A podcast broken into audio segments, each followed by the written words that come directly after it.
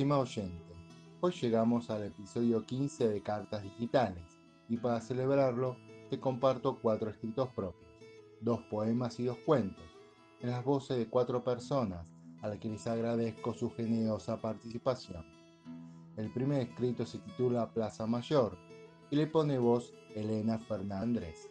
El segundo lleva por título Heriberto y es leído por el escritor Pablo Aguiar Cau. En tanto, el tercer texto se llama El peón de mudanzas y cuenta con la voz del colega Marcelo Ripari. Por último, y cerrando esta decimoquinta entrega, escuchamos en la voz de la integrante de Agua Marina Música Clara, Virginia Pisitelli, el cuento El libro verde, tras lo cual pueden pasar a escuchar la playlist que acompaña este capítulo y cuyo link dejamos en la descripción. Gracias por su visita y nos vemos el viernes que viene.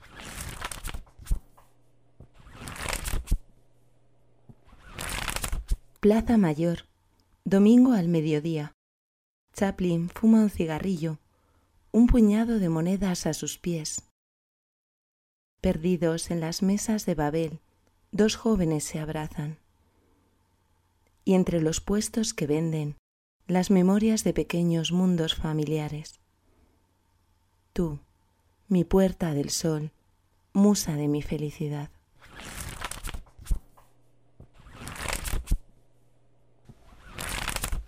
A Heriberto, su apellido harto conocido, se puede decir que lo conozco de toda la vida. Suelo encontrarlo a eso de las cinco de la tarde, sentado en una mesa de café, dispuesta al lado de una de las ventanas del frente del local, esperando ese momento de lanzarse a la vida, a la existencia plena.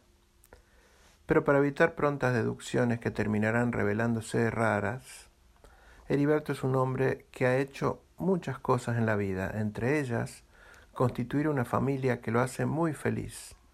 Es más, se puede afirmar, sin temor a incluir en error alguno, que como los veteranos boxeadores sabe lo que es besar la lona y aferrándose a las cuerdas volver a ponerse de pie.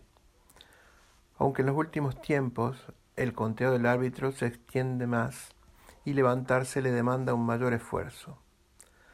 También es valioso señalar que imaginarios quirúrgicos observadores pugilísticos remarcan que en los recientes cruces de guantes, Heriberto está casi permanentemente con la guardia en alto, esperando ese golpe demoledor que no impacta, y sin lanzar esos enérgicos ataques que lo hubieran hecho famoso si en verdad se hubiera convertido en habitante profesional del cuadrilátero.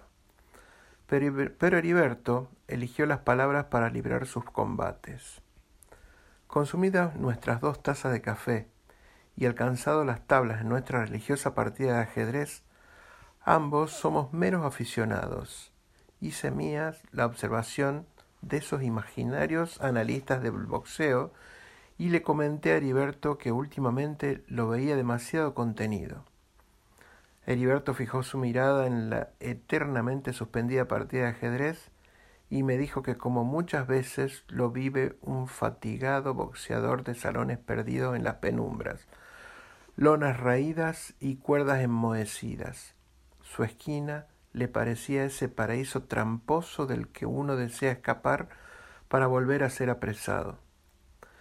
Heriberto se levantó, se despidió hasta nuestra próxima cita y antes de alejarse con un andar muy cansino, me expresó que su profundo deseo era que en la próxima pelea, envuelto por el eco de la última campanada, buscaría abrazarse con Apolo Creed.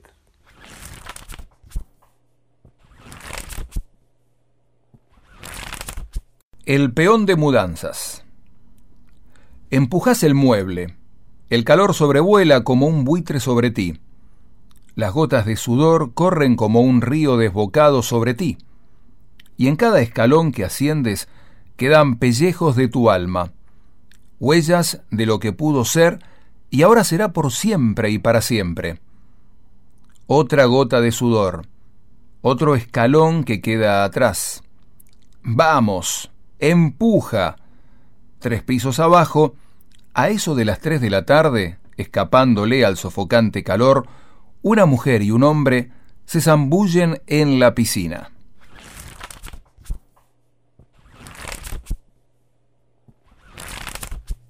Iluminada por los rayos de sol que se filtraban por la pequeña ventana, los dedos de la mano derecha lo sujetaron con firmeza. Lo sacaron del estante donde estaba echándose una siesta y lo dejaron caer dentro de una caja de cartón, de esas que la gente usa para meter de todo cuando se muda. Allí se encontraban otros iguales a él. ¿Ustedes también corrieron la misma suerte que yo? preguntó el libro a los otros. Así parece, contestó uno, que en su tapa portaba el dibujo de unos cubos pintados con líneas azules y naranjas. Así parece, ¿no? Todos iremos a parar a ese lugar donde nunca nadie más se acordará de nosotros, acotó un libro bien gordo, de tapa roja, sobre la que había escritas muchas palabras con letras negras y blancas. Pero antes que nada les pido disculpas por no haberme presentado. Mi nombre es Aristos, soy un diccionario y mi trabajo es guardar el significado de miles de palabras e información sobre un montón de otras cosas. En tanto que él, dijo Aristos, señalando el libro con cubos en su tapa, se llama El Club de los Negocios Raros y contiene las historias escritas por un señor apellidado Chesterton. Gilbert K. Chesterton, para ser precisos, agregó el pequeño libro y dirigiéndose a él recién caído, preguntó ¿Y tú cómo te llamas?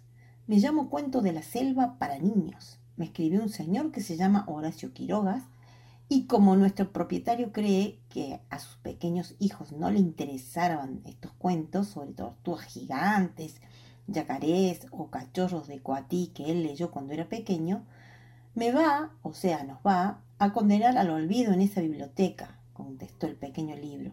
Y de repente la luz se desvaneció y todos se quedaron atrapados en la más oscura de las oscuridades.